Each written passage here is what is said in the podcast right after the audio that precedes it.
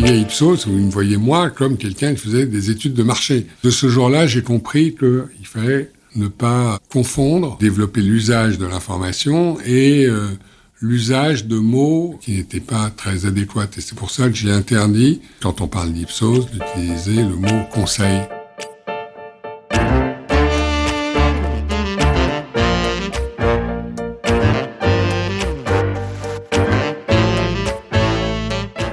L'homme grandit en se projetant dans l'avenir.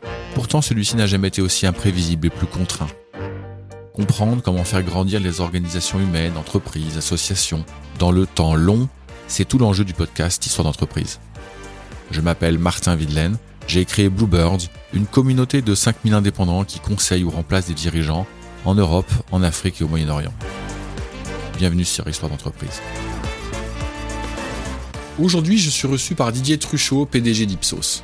Nous connaissons tous Ipsos et ses sondages nous annonçons un peu en avance les résultats des élections, ce qui leur vaut bien malgré eux quelques remarques. Ipsos fait bien plus que cela, et pour le découvrir, il faudra écouter Didier. Didier crée Ipsos en 1975, l'année de ma naissance. La société fêtera bientôt ses 50 ans. Combien de dirigeants sont restés 50 ans à la direction générale de la société qu'ils ont fondée et l'ont portée de zéro à près de 2,5 milliards d'euros de chiffre d'affaires? Je n'ai pas regardé, mais pas besoin d'être voyant pour deviner qu'ils sont extrêmement rares. Je vous fais découvrir aujourd'hui une société française devenue mondiale, tenue d'une main de fer par un homme rare. Didier se dit être homme de mauvais caractère, à savoir haut, son regard a l'air de vous dire qu'est-ce qui me veut celui-là, son chien Toutoun, que vous voyez sur la photo et qui a fort de dévorer la moquette de notre salle d'enregistrement s'est rapidement fait remercier. À son sourire malin qui quitte rarement et masque difficilement une rare jovialité, Didier m'a rappelé mon propre père. Je suis tombé immédiatement sous le charme. J'espère que vous serez aussi séduit que moi. La recette du succès de Didier, il faudra nous écouter jusqu'à la fin pour le savoir. Partez avec Didier Truchot et moi à la découverte d'un groupe qui connaît mieux que quiconque ses clients, les clients de ses clients, et donc nous tous. En parcourant l'histoire moitié centenaire d'Ipsos, nous reparcourons l'histoire de France. Les plus sages d'entre nous se diront Ah oui, je me souviens. Les plus jeunes Ah oui, c'est vrai, c'était l'époque où il n'y avait ni Internet, ni téléphone portable. Toutes ces révolutions, Ipsos les a traversées et nous avec eux, et comme nous tous, le groupe s'apprête à embrasser celle qui a déjà démarré, c'est de l'IA.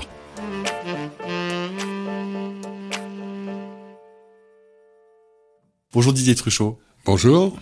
Enchanté. On ne se connaît absolument pas. Je suis dans les locaux d'Ipsos, donc on est là pour raconter l'histoire d'Ipsos. Alors je demande souvent à mes invités au début de, se présenter, puis là je vais faire une exception. Je fais une exception parce que euh, j'ai posé la question à quelqu'un et j'ai eu cette réponse-là que je vais vous lire.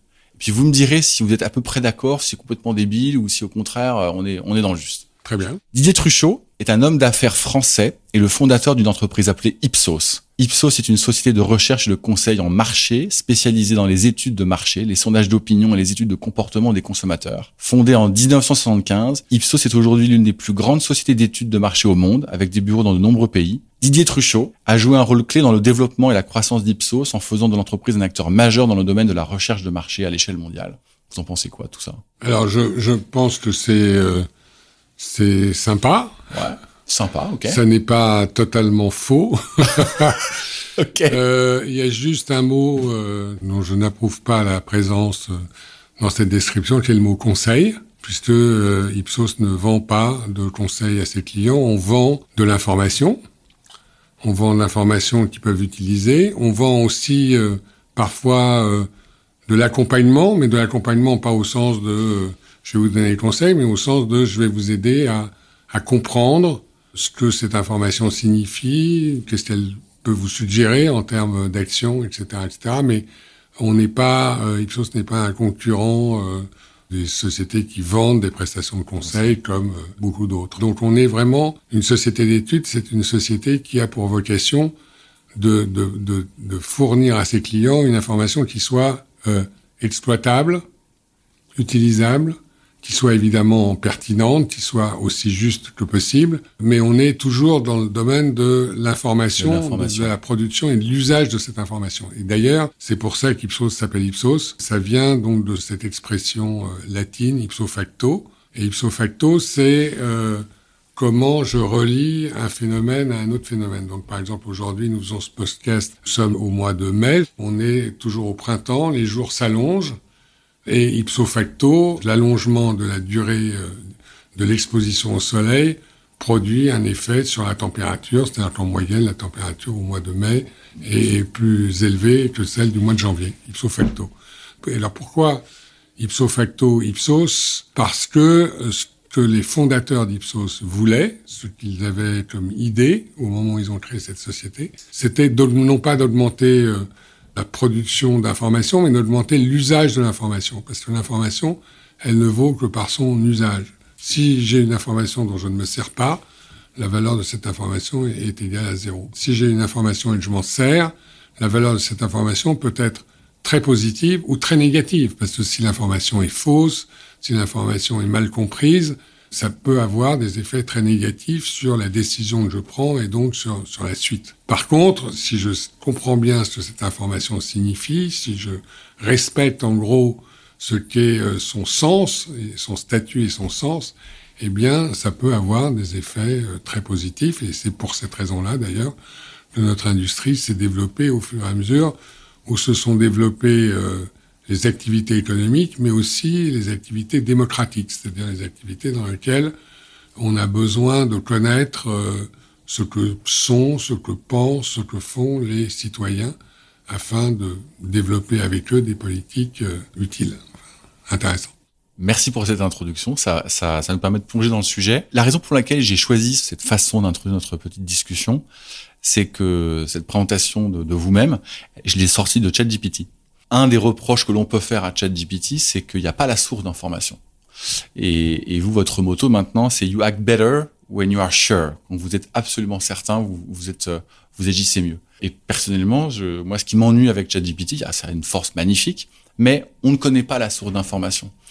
Et c'est comme ça que j'ai envie qu'on discute de l'heure qui arrive, c'est de se dire, OK, vous vendez de l'information, vous avez l'usage de cette information, mais vous aussi, vous certifiez d'une certaine manière aussi que cette information, elle est correcte, et que parce qu'elle est correcte, vos clients euh, vont pouvoir agir en conséquence de manière, de manière beaucoup plus certaine. Vous savez, on a, on a euh, développé chez Ipsos une espèce de d'idée de ce que devait être l'information qu'on vendait à nos clients. Donc elle doit être sûre, donc effectivement elle doit être, euh, elle doit être le plus juste possible, pas nécessairement au milligramme près, mais elle doit être, presque, elle doit, elle doit être juste. Elle doit être euh, euh, simple, parce que si elle n'est pas simple, bah éventuellement on va passer beaucoup de temps à essayer de comprendre et, et peut-être qu'on comprendra mal. Elle doit arriver rapidement et je dirais que la notion de rapidité est de plus en plus présente, euh, même si euh, je continue à penser, peut-être lié à ma génération, que de temps en temps il faut penser un certain temps avant d'agir, mais enfin en tout cas euh, c'est vrai que l'information doit arriver le plus rapidement possible après qu'elle ait été produite en tout cas. Et puis enfin, il faut que cette information ait un contenu, donc il faut qu'il y ait quelque chose qui fait que cette information a du sens par rapport euh, aux questions que peut se poser euh, un client, que ce client d'ailleurs soit une entreprise commerciale ou une institution publique ou une organisation non gouvernementale, il faut euh, que cette information évidemment ait un rapport avec les questions que le client, peut, peut, peut, se poser. Ce sont les, fameux 4 S que vous, que, que vous marketez sur, sur, sur, sur Ipsos. Alors, est-ce que vous pouvez nous, nous, raconter ce qui vous a amené à créer Ipsos? Euh, Vous lancez Ipsos en 1975, pour tout vous dire, c'est l'année de ma naissance, donc il y a exactement une génération qui nous sépare. Mais euh, ça n'a pas été votre première expérience professionnelle. Racontez à ceux qui nous écoutent la genèse du projet d'Ipsos. Qu'est-ce qui vous est dit Allez, moi, je vais faire ça un peu différemment, à ma manière, et voilà ma vision. Alors, d'abord, euh, vous avez dit, et c'est très important, que avant de créer Ipsos, j'ai travaillé dans ce métier, dans deux entreprises différentes. J'ai quitté ces deux entreprises parce que euh, je n'étais pas tout à fait d'accord avec la façon dont elles étaient dirigées. Comme j'ai assez mauvais caractère, quand j'ai constaté qu'il y avait que moi je n'aurais pas fait comme ça, j'ai préféré partir plutôt que de me plaindre. J'ai quitté, donc j'ai quitté l'Institut français d'opinion publique, l'IFOP, en 1972, et j'ai quitté euh, une autre entreprise qui était plus euh, qui avait plus pour vocation de faire des études de marché pour des clients internationaux et qui s'appelait l'IRSEC en 1975, donc euh, au moment où de la création d'Ipsos. Donc j'ai eu ces deux expériences professionnelles et ce n'est pas parce que j'ai démissionné euh, parce que j'étais pas d'accord, que euh, c'était négatif. Au contraire, j'ai appris beaucoup de choses et à l'IFOP et à l'IRSEC. Et je n'aurais certainement pas pu lancer, lancer Ipsos. ou en tout cas développer Ipsos, si je n'avais pas appris mon métier auparavant pendant sept ans, parce que j'ai commencé à travailler en 1968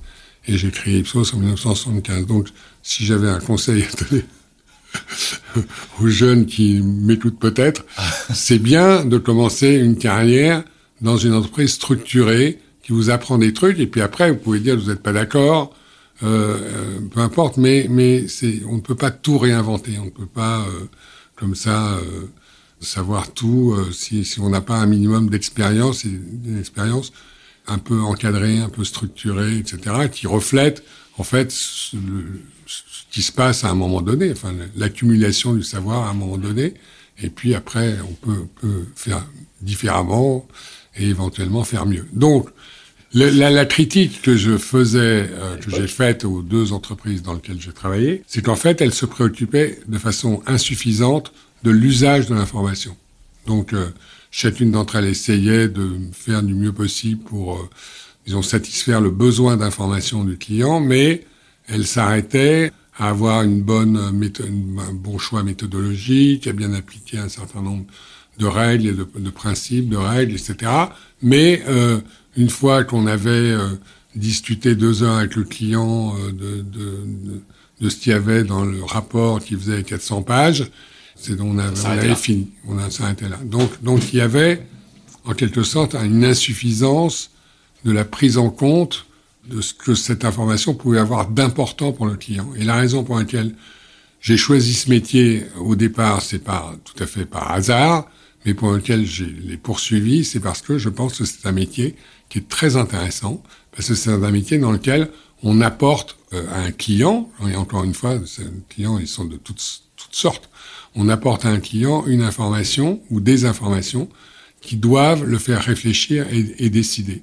Et que c'est un privilège d'être un messager, en gros, de, de ce que sont les, de ce que sont les consommateurs, de, de, de l'état dans lequel ils, ils considèrent telle ou telle offre, etc., etc. Donc je, je trouve que c'est un métier formidable parce qu'on apporte quelque chose aux gens. Encore faut-il faire l'effort de les accompagner suffisamment pour que ils tirent de cette information tout, tout ce qui leur permet d'être euh, meilleurs. Donc là, on vous lancez en 1975 et vous vous dites, je vais m'y prendre un peu différemment. Racontez-nous un tout petit peu les, les, le lancement, vous, vous êtes combien? Il y a Alors le lancement, on est quatre. Il y a trois, trois associés. Enfin, donc j'avais deux partenaires. Je suis pas créé Ipsos tout seul. Il se trouve que ces deux partenaires ont quitté l'entreprise euh, assez rapidement après, toujours parce que j'avais mauvais caractère. Mais je suis persistant. J'ai l'avantage des gens qui n'ont pas beaucoup d'idées, donc ils pensent toujours la même pendant pendant 50 Pendant ans. 50 ans, ça marche pas trop mal. Bah ouais, non, sinon, je, je voulais avoir une nouvelle idée tous les ans, c'est très fatigant. C'est fatigant. bien Voilà. sûr. Et donc, et donc, je- j'ai, euh, ils ont, ils sont, ils ont quitté l'entreprise assez rapidement, l'un au bout de neuf mois, l'autre au bout de deux ans, mais j'ai pas crié Ipsos tout seul. Et d'ailleurs, je l'aurais pas fait tout seul, en réalité. Ils ont été euh, très utiles, au moins, euh, de ce point de vue. Donc, on a créé Ipsos, on était donc trois plus une, une assistante. Donc, on était quatre, on n'avait pas spécialement d'argent, euh, et donc on n'a pas spécialement investi dans l'entreprise. C'était rue d'Aboutir, donc dans le centre de Paris, dans un quartier qui à l'époque était très encombré. C'était le quartier du Sentier, le quartier du Textile, donc, etc.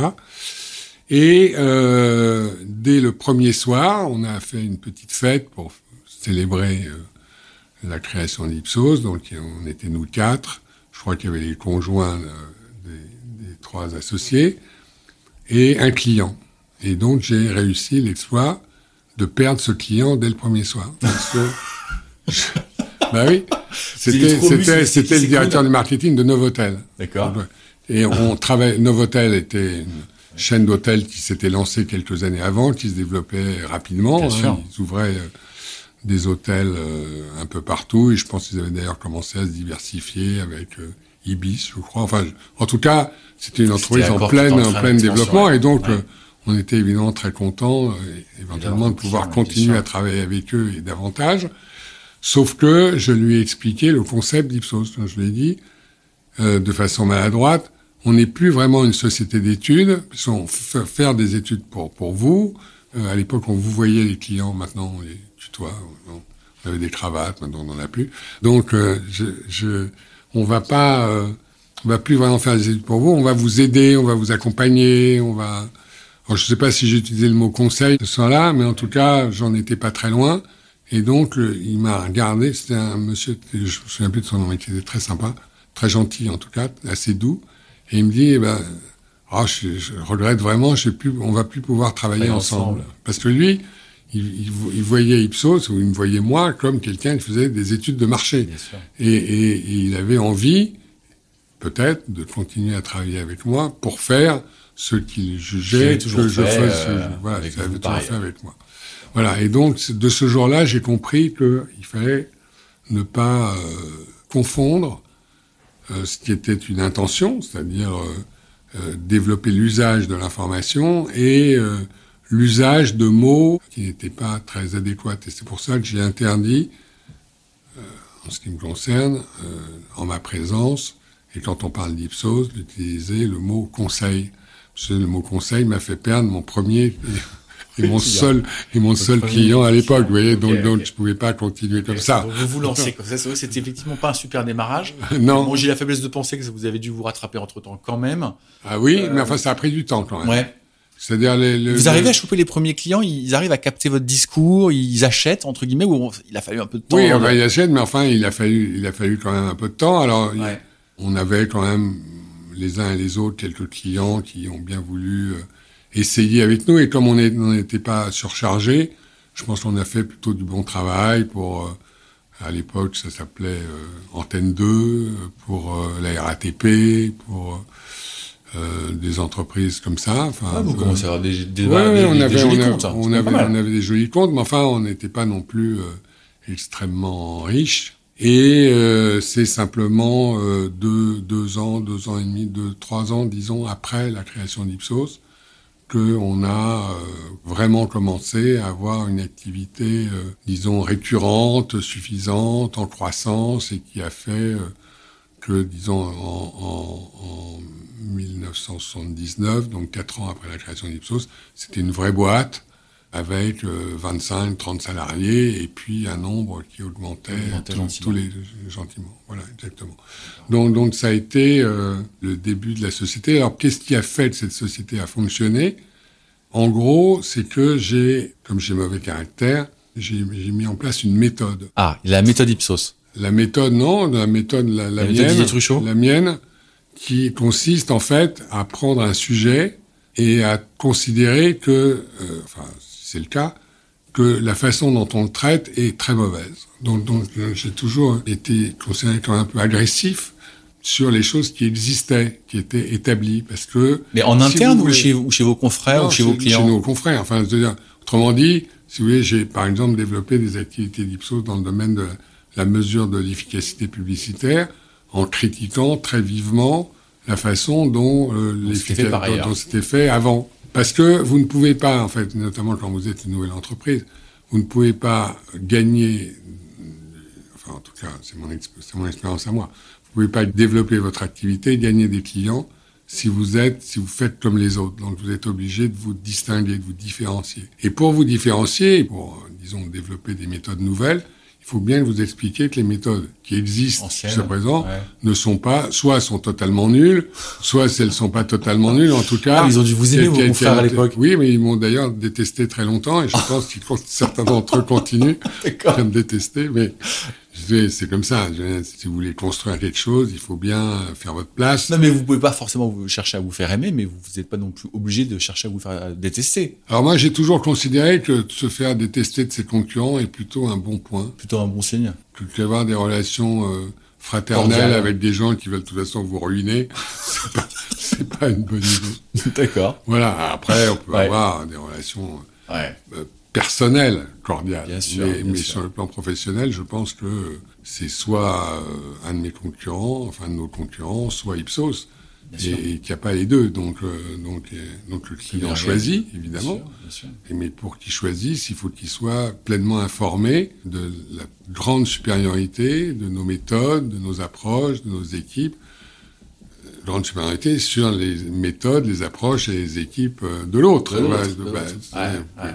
Alors sans le dénigrer, mais enfin, en tout cas, non, non, on a bien compris enfin, en tout que- cas, on peut dénigrer les méthodes, parce que très souvent, quand même, comme dans n'importe quel d'ailleurs métier, j'imagine, les méthodes qui sont utilisées à un moment donné sont inadéquates, obsolètes, euh, marchent pas, quoi. Ça Marchent fonctionne pas, ça n'atteint pas les objectifs Ouais, que ouais, vous recherchez par. Alors quand vous vous lancez, bon les voilà, on a on a passé 3 4 ans, euh, vous dites ça devient une vraie boîte, les premiers collaborateurs, vous avez dit 25, 30. La France que dont, dont vous allez dont vous prenez le pouls tous les jours, elle est quand même vachement différente de, de ce qu'on connaît aujourd'hui. Comment vous caractériseriez euh, cette époque, vous qui en preniez le pouls chez vos clients? Alors, les- les- la période euh, 75 Ouais, et fin suivante, 70. c'est déjà une période où les premiers troubles arrivent. C'est-à-dire qu'on est à la fin de, disons, des années euh, qui ont suivi euh, la Deuxième Guerre mondiale. On dit les 30 glorieuses, donc ça se termine en On est arrivé à la 75. fin, ouais, ouais. Vous avez bien remarqué que Ipsos a été créé à la fin des 30 glorieuses. Je, je ne savais pas que ça se terminait à l'époque, mais ouais, je m'en suis bien rendu compte après. Alors, pourquoi est-ce que la, la- la période était déjà troublée? Ben Parce que le rythme de croissance euh, Commençait à commençait s'affaiblir. à, à s'affaiblir, parce que les certitudes politiques aussi s'affaiblissaient. Euh, il ne faut pas oublier que, euh, par exemple, euh, le Parti communiste français a perdu la moitié de son électorat en 1981, mais que de, de, de, de 1945 à 1980, il y a 20% des Français, ou un peu plus, un peu ouais. moins, qui votaient communistes. Et puis tout d'un coup, en 1981, aux élections législatives qui ont suivi l'élection présidentielle, et il y en a eu beaucoup moins. Je ne sais plus si c'était 11, 12, mais enfin en tout cas, ça, a créé une rupture et le Parti communiste n'est jamais revenu à son étiage électoral précédent. C'est aussi l'époque où quand même il y a eu euh, des scandales politiques, comme il peut y en avoir aujourd'hui avec les diamants de Giscard, par exemple, ou d'autres choses. Ouais. C'était, ça n'existait pas avant. Et là, tout d'un coup, on s'est retrouvé dans une situation dans laquelle il y a une traduction sociale et politique des événements qui sont déroulés à la fin des années 60, enfin 68 et, et ensuite, qui étaient les années où ma génération s'est autonomisée d'un point de vue culturel, d'un point de vue de ses règles, etc., etc., par rapport aux générations précédentes. C'est euh, dans ma génération que les femmes ont eu le droit d'ouvrir un compte en banque euh, sans l'autorisation de leur mari, ce qui n'était pas le cas précédemment, je crois que c'était à la fin des années 60, D'accord, d'accord, d'accord. sans compter euh, le contrôle des naissances, enfin la possibilité de contrôler son corps, etc. Donc, si vous voulez, il y a eu une immense révolution culturelle, mais qui a abouti aussi à euh, un début de troubles sur le plan social, sur le plan politique. Et on est euh, dans cette période, euh, évidemment beaucoup plus aujourd'hui qu'à la fin des années 70, mais, on est toujours dans cet état dans lequel les gens se posent des questions sur où suis-je, où vais-je, où cours-je. Mais en même temps, euh, corrige-moi si je me trompe, donc là on, on bascule dans, les- dans le début des années 80, c'est quand même les années où, euh, où on remet absolument pas en cause la consommation, la grande consommation, voire c'est même l'inverse, c'est euh, on a envie de consommer toujours plus. J'en fais pas la critique, je, je fais juste le constat. fait. Et, et je, je, j'ai la faiblesse de penser qu'une société comme Ipsos a dû le voir, a dû le mesurer, euh, a dû aider ses clients dans, cette, dans, cette, dans ce mouvement-là. Comment vous, vous l'avez vécu cette Alors, période-là? si, si vous voulez, il y a eu en effet un développement de tout ce qui était marketing, publicité. Je crois que la publicité commerciale à la télévision, en France, n'existait pas avant 1978, je crois, dans ces années-là. Donc, il y avait un écran publicitaire après le journal de 20h30. Et donc, euh, si vous étiez, si vous vouliez faire la publicité à la télévision, il fallait faire la queue et vous attendiez entre 8 mois et un Et an, an. et demi. Génial. Et, et la régie française de publicité, donc qui était la régie de, de la télévision publique, ou la régie de TF1, euh, mais qui était dans la télévision publique jusqu'en 1987, donc euh, vous faisait attendre, enfin je veux dire, euh, le patron de la RFP était un conseiller d'État, euh, très, très sympa. Bon, et Bon, enfin, ouais, donc j'en étais dans un autre dans un autre monde, ouais, c'était un Un petit peu monde. différent. Ouais.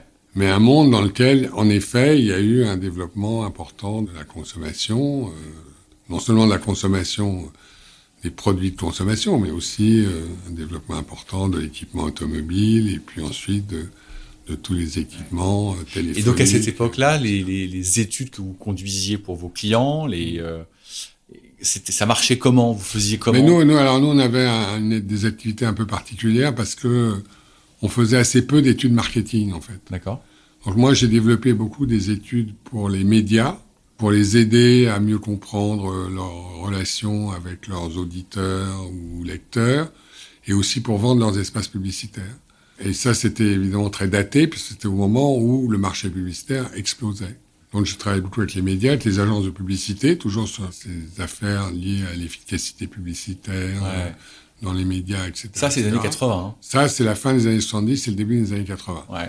Et puis en 1982, mon ami euh, Jean-Marc Lèche est venu me rejoindre. Donc on était trois, puis on était, j'étais tout seul, et là tout d'un coup je me suis retrouvé, c'était à deux. De- Et Jean-Marc et moi, on a dirigé Ipsos, donc de 1982 jusqu'en 2014, qui est là, qui est l'année de son décès. Et euh, Jean-Marc, lui, c'était un quelqu'un qui était très connu du milieu politique et des journalistes. Il était beaucoup dans les sondages d'opinion. Il faisait d'autres choses, enfin, c'était sa spécialité. Et donc, il a ouvert un, troisième front, c'est-à-dire après les études avec les médias et les agences de pub, et sont arrivées les études d'opinion. Et vous remarquez que dans tout ça, il n'y a toujours pas d'études marketing. Toujours pas d'études sur les produits. Il y a Non, des études ça, sur la- suis surpris. ouais. sur la Ouais. publicité pour les produits, sur la communication pour les produits, où il y a des études sur euh, où est-ce qu'on met la pub, euh, donc dans les médias, ou comment on développe les médias, etc.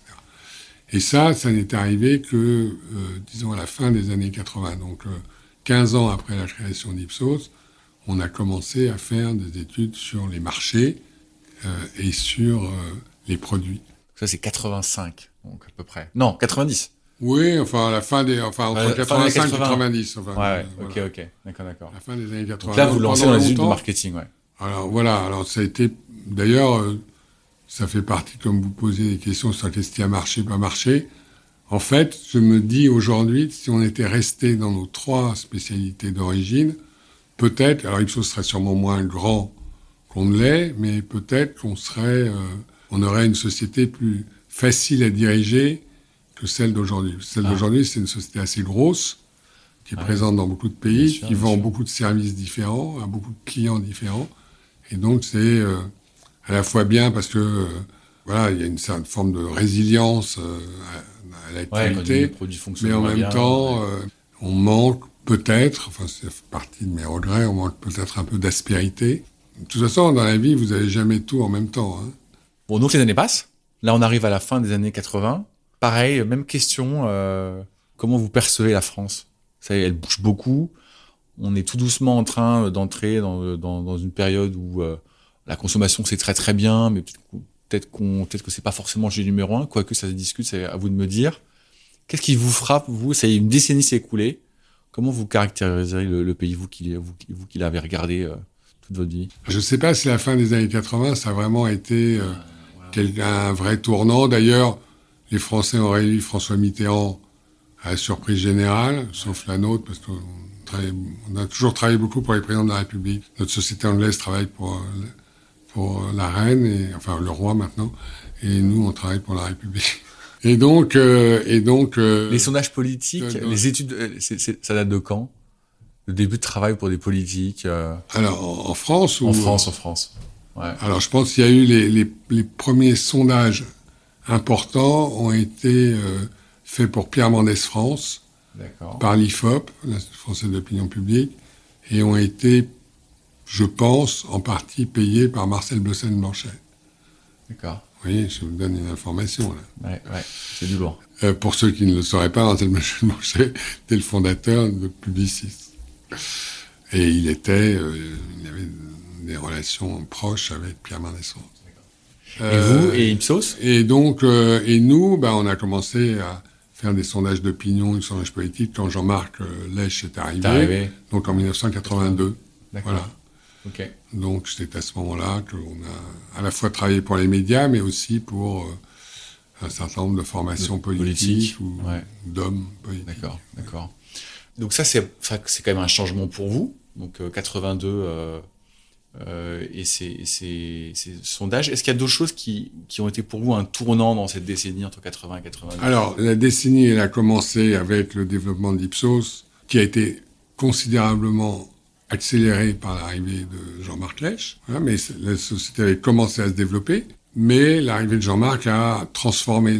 On est devenu un acteur visible, public, etc. alors que jusqu'à présent, on était une boutique de gens, ouais, ouais, de gens qui étaient vraiment forts, mais les emmerdeurs aussi un peu. Les emmerdeurs, voilà exactement. c'est un bon statut. Et le, le, tournant suivant, ça a été dix ans plus tard, quand on a décidé, Jean-Marc et moi, d'internationaliser en quelque sorte Ipsos. Et on a pris une décision, euh, disons, qui a beaucoup pesé par la suite, qui a été non pas de créer des sociétés, non pas de s'associer à des sociétés, de faire une sorte de réseau euh, d'amis, quoi, mais de racheter des sociétés. Alors les conséquences de ça, ça nous a permis de nous développer assez rapidement. Donc, si vous voulez, entre 1990 et 2010, on a dû faire 80 acquisitions. 80 acquisitions en 20 On s'est installé dans le monde entier, euh, etc.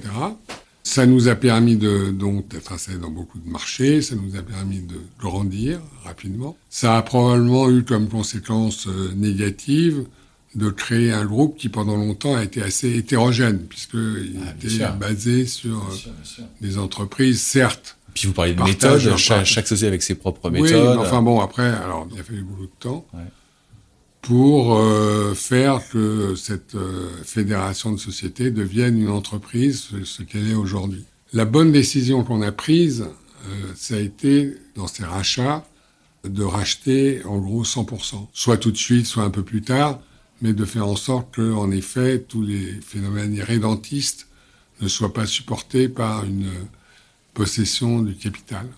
C'est 100%, soit tout de suite, soit un petit peu plus tard, mais enfin dans des conditions, euh, disons, prénégociées, et de toute façon dans un laps de temps relativement court. Donc il y a eu peu d'accords qui ont euh, laissé à des entrepreneurs, euh, à des professionnels euh, locaux, la possibilité de garder une partie de leur propriété.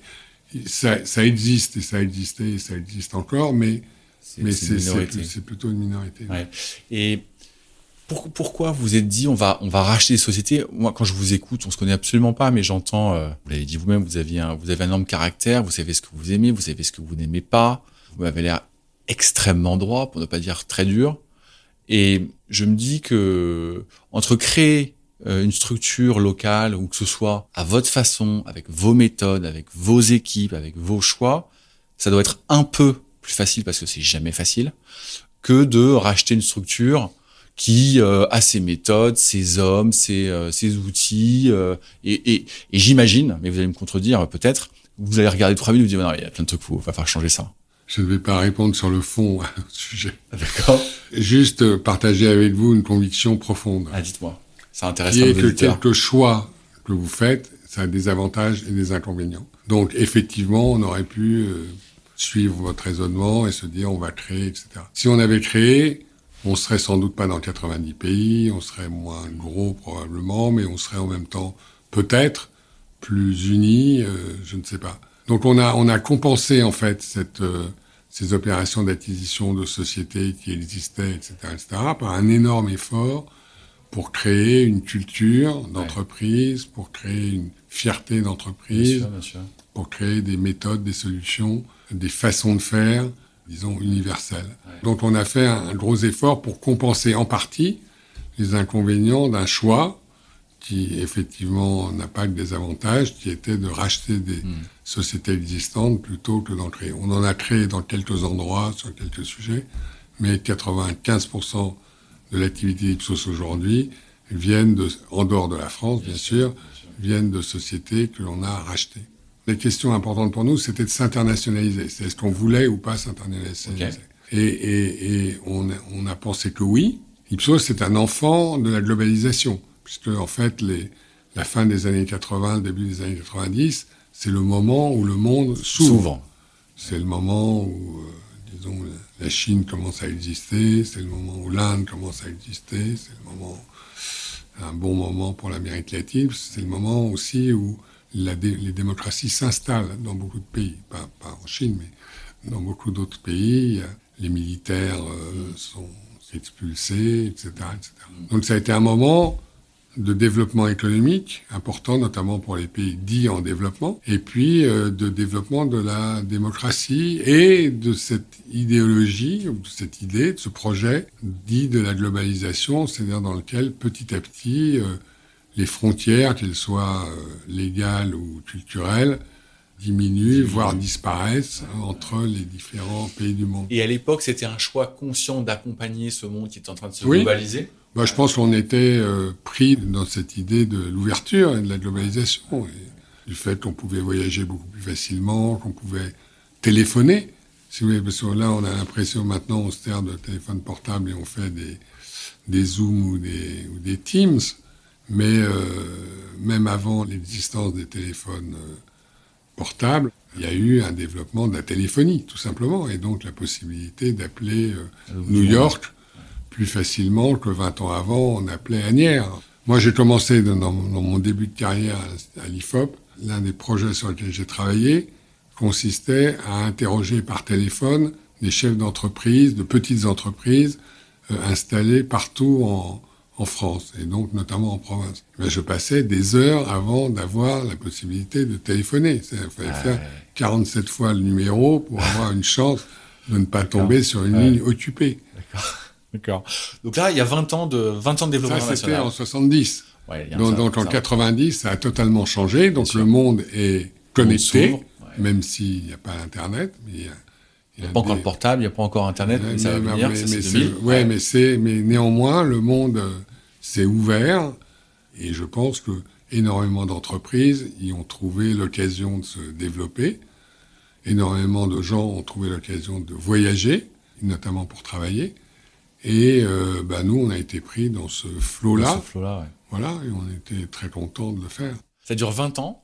Comment, comment votre métier, il a, il a évolué dans ces, dans ces 20 années, jusqu'en 2010 à peu près Qu'est-ce qui, c'est quoi les game changers de, de, votre, de votre métier, du métier d'Ipsos? Ça a été la possibilité de faire la même étude dans plusieurs pays. Enfin, je veux dire, d'autres loin, quand on dit globalisation, on dit nécessairement euh, la possibilité de faire la même chose dans plusieurs endroits, pour plusieurs clients. Et donc, ça a comme conséquence tout à fait mécanique d'augmenter la taille des entreprises quel que soit d'ailleurs le secteur des entreprises. Vous prenez le chiffre d'affaires euh, de Volkswagen il y a 30 ans et aujourd'hui, vous rajoutez un zéro en fait. Euh, et, et c'est vrai dans tous les secteurs et c'est vrai pour toutes les entreprises qui ont eu la possibilité de survivre. Après, il y a eu beaucoup évidemment de pertes, il y a eu beaucoup de rachats, il y a eu beaucoup de, beaucoup de choses qui sont passées. Mais en même temps, donc les entreprises ont été plus grosses, plus de moyens, plus d'attractions. Quand on discutait euh, entre confrères. Et par exemple, le directeur général de la Sofres, qui pendant longtemps a été la principale société d'études en France, la plus grosse. De quel était son rêve, je me souviens très bien, parce qu'on avait dîné ensemble à Montparnasse, et, et je sais pas pourquoi, enfin, discussion d'ivrogne sur les rêves des uns et des autres. Ouais. Et lui, son rêve, c'était de diriger une entreprise qui aurait un chiffre d'affaires de 1 milliard de francs. Ah. C'est-à-dire 150 millions d'euros. Aujourd'hui, Ipsos fait 2 milliards et demi d'euros. Mais c'était, pour lui, c'était un rêve qu'il n'atteindrait jamais. Il est arrivé à diriger la Sofres, ça fait 150 millions d'euros, et plus d'ailleurs, avant d'être euh, bouffé par des Anglais. On arrive en 2010, mais alors, sauf qu'entre-temps, il y a une petite révolution qui arrive quand même, c'est Internet. Oui. Donc là, euh, en France, la vague Internet, c'est 2000 à peu près. Mmh. Ça a dû fondamentalement changer vos méthodes ben, ça nous a permis de faire plus de, d'enquêtes, plus vite, moins cher. Voilà. Si vous voulez, ce qui est décevant dans, dans l'utilisation que les sociétés d'études, y compris Ipsos, ont fait d'Internet, c'est qu'il n'y a pas eu tellement de changement de méthode, en fait. Il y a eu aussi un changement de, du canal, du canal d'accès aux gens. C'est vrai qu'on a accédé, alors, pas pour tout le monde d'ailleurs, hein, parce qu'il y a, il y a pas, tout le monde n'a pas accès à Internet, tout le monde n'utilise pas Internet, même aujourd'hui d'ailleurs. Quand vous voulez faire un échantillon représentatif de la population française, vous ne pouvez pas vous servir que, de, que du online. Ouais. Vous êtes obligé, parce qu'il y, y, a plein de gens euh, qui n'ont pas d'ordinateur, qui n'ont pas de téléphone portable, ou s'ils ont un, un, téléphone portable, ils ne s'en servent que dans des fonctions très réduites. Si vous voulez, les questionnaires sont restés aussi euh, bêtes que d'habitude. okay. Trop long. Non, je pourrais faire un discours, un très long discours sur les questionnaires. Ouais. Si vous voulez, le questionnaire, c'est un compromis entre un professionnel et un client. Et le client, il croit toujours que plus il a de questions, mieux il se porte. C'est la même erreur que vous faites si vous pensez qu'un steak de 600 grammes, c'est meilleur qu'un steak de 200 grammes. En fait, peut-être 600 grammes, vous n'avez pas réussi à le manger, mais vous en avez 600 grammes et donc vous êtes, vous pouvez, éventuellement, vous êtes content. Alors qu'en fait, 200 grammes, ça suffit. Et donc, prenez l'histoire des questionnaires. Si vous avez des questionnaires, ils font 40 questions, 50 questions, 60 questions.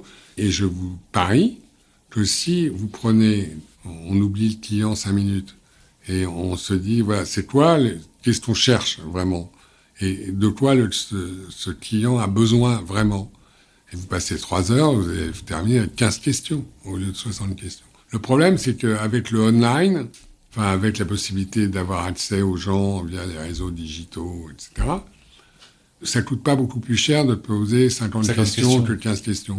Simplement, ça pourrit totalement la relation que vous avez avec les gens, parce qu'il y en a plein... Que les clients ont avec leurs propres clients. Oui, bah oui, parce qu'il y en a plein qui vont pas répondre quand même. Je veux dire, les gens, ils sont sympas, ils ont envie de faire plaisir, mais enfin, jusqu'à un certain point.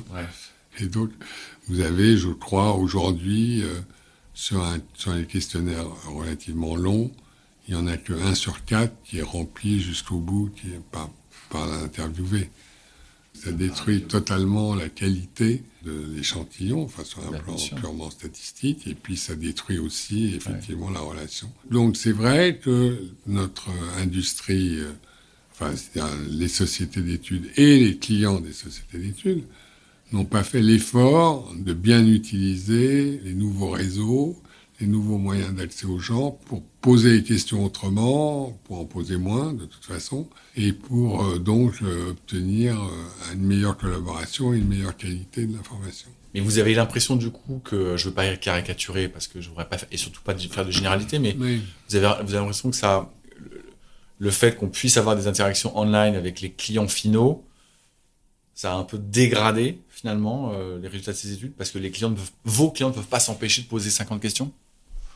Vous arrivez à l'ordinateur. En fait, vous bah, expliquez ces 10 questions, il n'y aura pas Je pense que ça n'a pas amélioré la qualité de l'information, ni la qualité de la relation, et que c'est vrai qu'il y a un peu... Euh, on pourrait euh, aujourd'hui euh, considérer qu'il est d'utilité publique de réfléchir à la façon dont on sollicite les gens, qu'ils soient citoyens, consommateurs, clients, de la façon dont on les sollicite quand ils expriment leurs opinions, quand ils déclarent leur comportement, etc. Parce que c'est pas, c'est vraiment pas optimum aujourd'hui. Bon, la, France euh, toujours bouge, hein, donc on est, on arrive à fin 2010. Qu'est-ce qui, c'était quand les, les, les grandes les grandes Alors moi, je, moi, je pense, je pense que le grand basculement, c'est la crise financière de 2008 et qui, euh, en, Europe, a eu, une, euh, a eu une deuxième vague en 2012 parce que là, tout d'un coup, qu'est-ce qui se passe? Il se passe que, bah, d'abord, euh, il y a une inquiétude. Deuxièmement, les rythmes de croissance des économies ralentissent et ils n'ont jamais repris à des rythmes de 3 4% par an. Donc on se retrouve dans une situation, euh, disons, de faible croissance, avec dans certains pays, dont la France, évidemment, des taux de chômage euh, élevés et notamment sur certains segments de la population. Alors maintenant, ça s'est un peu arrangé, mais quand les générations qui arrivaient sur le marché du travail étaient nombreuses, c'est-à-dire 800, 850 000 personnes en France, maintenant c'est 150 000 de moins, donc euh, c'est moins un problème. Il y avait, vous aviez des taux de chômage chez les jeunes de 25 à 30% et même 50% chez ceux qui n'avaient pas fait euh, d'études. Donc il y a eu énormément de choses qui sont passées à ce moment-là et qui aboutissent parce qu'aujourd'hui, on vit euh, dans un monde très fragmenté, dans lequel il y a énormément de, disons, de points de vue euh, très différents qui s'expriment, énormément d'expériences très différentes qui se vivent, à l'intérieur d'un même pays, mais aussi plus généralement. Et donc, c'est un monde euh, qui est beaucoup plus difficile à gérer.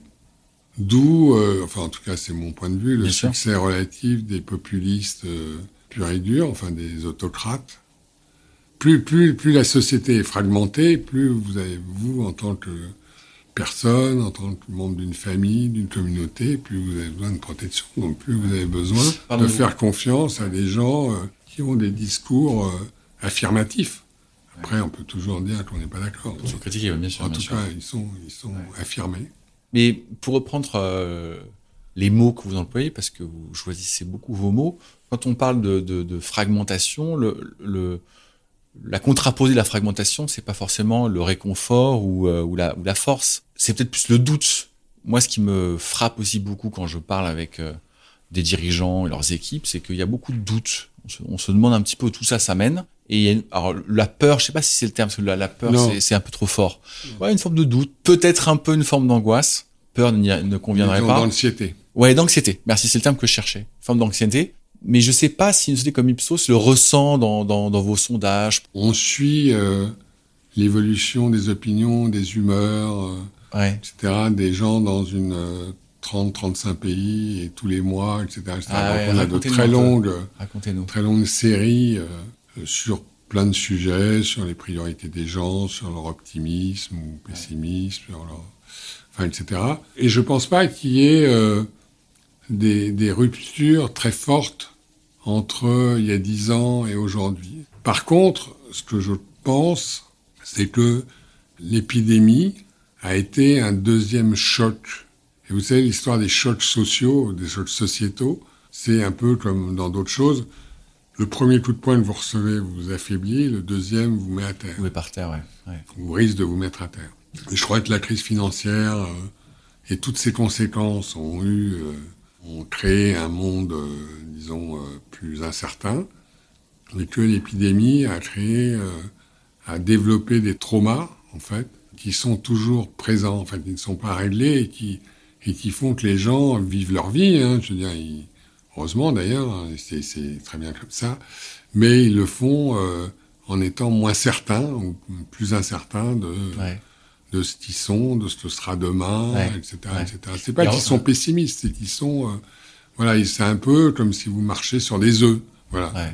Aujourd'hui, je pense que dans beaucoup, beaucoup d'endroits, les gens marchent sur des œufs et que, comme ils marchent sur des œufs, ben, euh, ils peuvent avoir la tentation du bouc émissaire et du sauveur. Donc ça, c'est un état de la psychologie collective qui est assez dangereux. Et vos clients, alors ça c'est une forme d'analyse de ce que vous Ouais. observez. Vos clients aussi ressentent ça, ils le voient, ils le perçoivent, ils vous Alors, le je ne suis pas sûr qu'ils l'expriment. Je pense qu'ils le ressentent et nous le ressentons tous, plus ou moins. Après, on y met les mots euh, qu'on peut ou qu'on veut.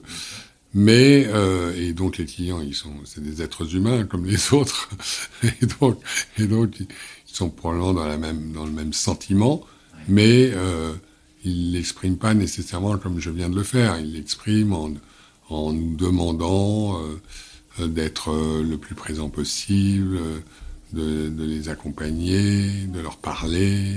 C'est assez touchant d'ailleurs. Il y a un côté, euh, si vous pouvez me tenir la main, j'aimerais bien que vous me teniez la main.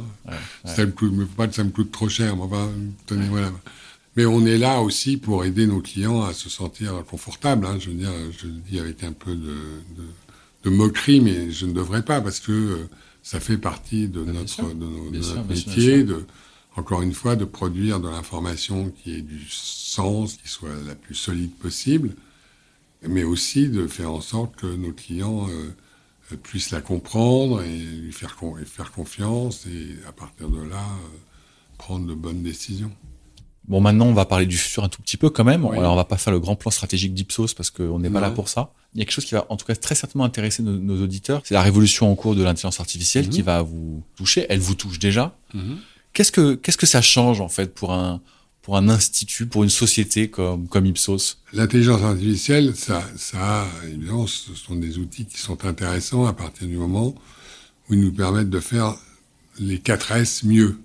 Voilà. Donc, la les questions qu'on doit se poser, c'est comment ça peut améliorer la sécurité de ce qu'on fait, comment ça peut améliorer Vitesse, la, vitesse, la simplicité la et, substance. et, et le, et le le contenu, contenu. et le contenu de ce qu'on fait. sûr. Sur chacune de ces thématiques, il y a des applications aujourd'hui déjà dans Ipsos. Il y a, il y a, euh, si je prends le cas de la, de la simplicité, je vais prendre un exemple qui est totalement évident, qui est le problème des traductions. Ipsos fait beaucoup d'études euh, dans plusieurs langues euh, en même temps. Eh bien, euh, je pense que ça va nous permettre à la fois d'économiser beaucoup d'argent, mais aussi de, de le faire beaucoup plus vite. Et donc, au lieu de passer une semaine à faire des traductions dans 17 langues, ça sera presque bouton, et dans les 43 dialectes euh, qui sont euh, principalement parlés dans la République indienne, eh ben, on va pouvoir faire ça en 24 heures. Et... Donc, il y a, y a, une dimension qui est liée à l'efficacité opérationnelle, etc., etc. Il y a une autre dimension qui est liée à la capacité prédictive. Et c'est là, d'ailleurs, où... Euh, on va, on va voir ce qu'on va voir. on va éventuellement se tromper. Ouais, 100% des gagnants ont tenté leur chance. Hein. Oui, c'est ça. Ouais. Tous les gagnants ont joué. Exactement. Voilà, donc nous, on va essayer de, pour le gagner, il faut qu'on joue. Jouer.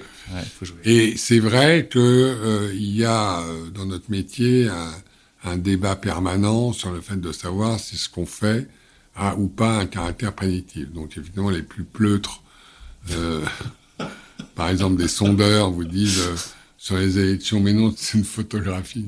Les tactiques d'évitement des sondeurs sur leur responsabilité, qui est quand même de, de donner euh, un résultat qui soit, enfin, en tout cas, dans les jours qui précèdent l'élection, évidemment, six mois avant, peut comprendre que c'est ça, un peu, un peu n'importe quoi, mais en tout cas, à la veille de l'élection, on est, on est supposé quand même savoir un peu plus sur, sur ce qui va se passer le lendemain. Il y a nécessairement, dans l'usage de l'intelligence artificielle et de tous les systèmes de machine learning, il y a, il y a probablement des possibilités d'améliorer la qualité de prévision.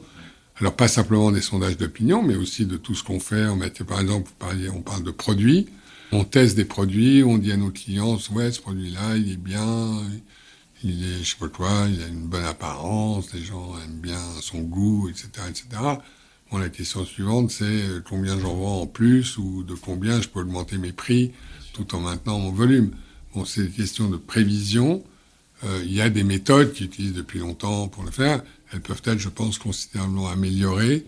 Euh, Avec de l'IA, d'accord. Avec de l'IA.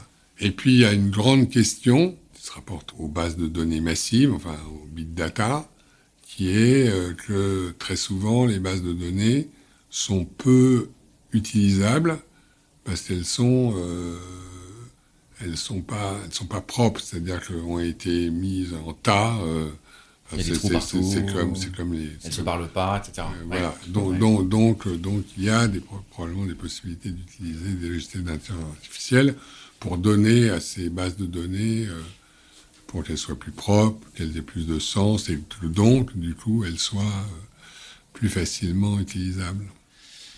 Voilà, ça c'est trois euh, champs ça, fait déjà pas mal de d'utilisation. Il y en a sans doute d'autres. Didier, on, on, arrive à la fin de notre discussion. Euh, c'est pas commun d'avoir en face de soi un fondateur qui a créé sa société en 1975. Oui, surtout en 75 parce que c'était ah pas une bonne année en fait. Ah, c'est le choc pétrolier. Ah, ouais. bon, ça vous a quand même pas trop mal réussi. ça vous a pas trop mal réussi. Mais il y a une chose qui est à peu près certaine, même c'est même c'est certain, euh, cette société va vous survivre. J'ai envie de vous poser la question que je pose souvent aux fondateurs. Qu'est-ce que vous voulez laisser? Ce serait quoi l'héritage que vous voulez laisser à Ipsos? Euh, Deux choses très importantes pour moi. La première, c'est une confiance dans notre métier. Parce qu'on fait un très, encore une fois, on fait enfin moi je trouve qu'on fait un très beau métier. J'étais très content de l'exercer et j'espère que cette entreprise euh, aura toujours euh, des collaborateurs qui, qui sont fiers de faire ce métier et qui le font bien, du coup. Mm-hmm. Et puis un peu de bonne humeur, parce que si vous voulez, euh, moins on sait ce que le monde nous réserve, plus il faut quand même qu'on se dise que voilà que qu'il y a des choses à faire et que dans les moments qu'on vit, il faut qu'on traverse tout ça avec avec le sourire. Avec, avec le sourire oui. D'accord. Le mot de la fin, vous allez avoir euh, parmi ceux qui nous écoutent, bah, vos équipes, euh, vos clients, j'espère, euh, nos auditeurs que je connais pas hein, individuellement. Qu'est-ce que vous avez envie de dire à toutes ces personnes qui nous ont écoutés aujourd'hui? Ouais, c'est quelque chose de très banal parce que en fait, c'est lié à ma propre expérience, c'est que si ils ont la chance de pouvoir faire quelque chose qu'ils veulent, c'est absolument formidable et c'est une chance incroyable parce qu'il y a quand même beaucoup de gens beaucoup d'entre nous qui sommes obligés de faire pas nécessairement exactement ce qu'on veut. Moi, j'ai eu la chance de faire ce que je voulais. J'ai eu la chance de rencontrer des gens euh, qui, euh, j'espère, ont partagé cette, ça avec moi. Et donc, euh, je me trouve, voilà, très, très chanceux parce que j'ai jamais, euh, jamais manqué euh, un jour de travail, et c'est pas parce que je suis courageux, je suis plutôt paresseux en réalité, mais c'est parce que c'était toujours intéressant, parce que je faisais, j'avais la chance de faire quelque chose qui m'intéressait. Voilà, donc euh, si, si on peut faire ça, il faut pas hésiter une seconde, il faut le faire. Merci Didier. Merci à vous.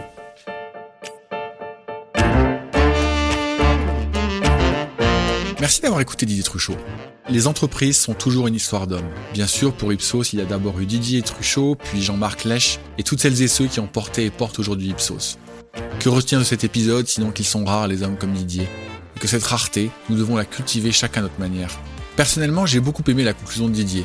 Le monde est de plus en plus incertain et imprévisible, nous le ressentons tous. Face à cela, Didier apporte sa bonne humeur. Je devine les coups de sang que Didier peut parfois avoir, c'est dans sa nature. Peut-être les intériorise-t-il, peut-être pas, peu importe. Mais son mauvais caractère ne lui enlève pas sa bonne humeur. Soyez de bonne humeur.